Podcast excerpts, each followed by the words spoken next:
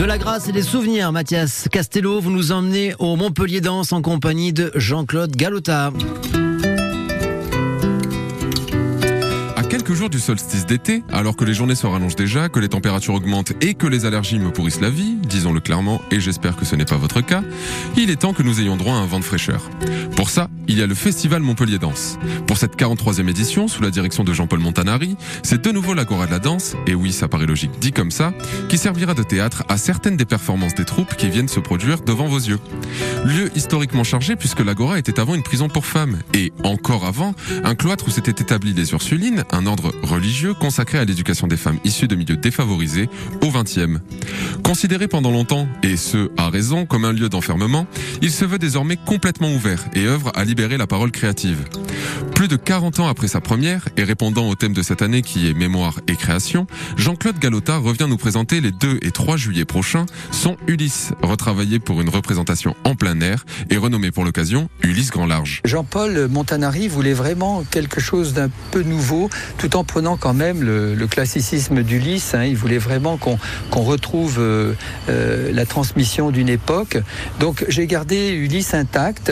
Euh, j'ai juste rajouté un, un prélude que j'avais mis dans Pénélope. Alors pour faire miroir, j'ai rajouté ce prélude à Ulysse. Appelé le ballet blanc, car les 10 ou 11 danseurs qui seront sur scène en seront tous vêtus, cette couleur est un moyen pour Jean-Claude Galota de faire le lien, entre autres, avec le ballet. Parce qu'à l'époque, moi je voulais justement essayer de, montrer que la danse contemporaine pouvait aussi dialoguer avec le ballet, qu'on pouvait faire aussi bien, entre guillemets.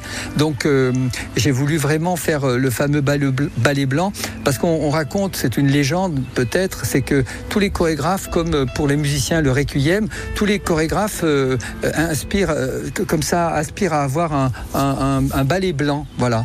Donc du coup, j'ai fait ce fameux ballet blanc. J'ai essayé justement de construire à la fois des danses de groupe, euh, de, suivre la musique, mais des fois d'être en contrepoint, euh, d'amener du geste quotidien et en même temps des arabesques. Voilà, c'était vraiment euh, quelque chose emporté comme ça par cette musique qui est très très Et cette musique est signée Henri Torgue et Serge Houpin.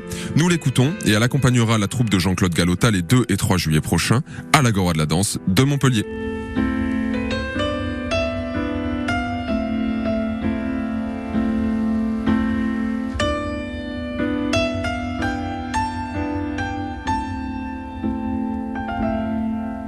Le petit journal des festivals, chaque matin sur euh, France Bleu Héron, on termine avec ces douces notes. Réveil en douceur sur France Bleu, qui est partenaire du Montpellier Danse.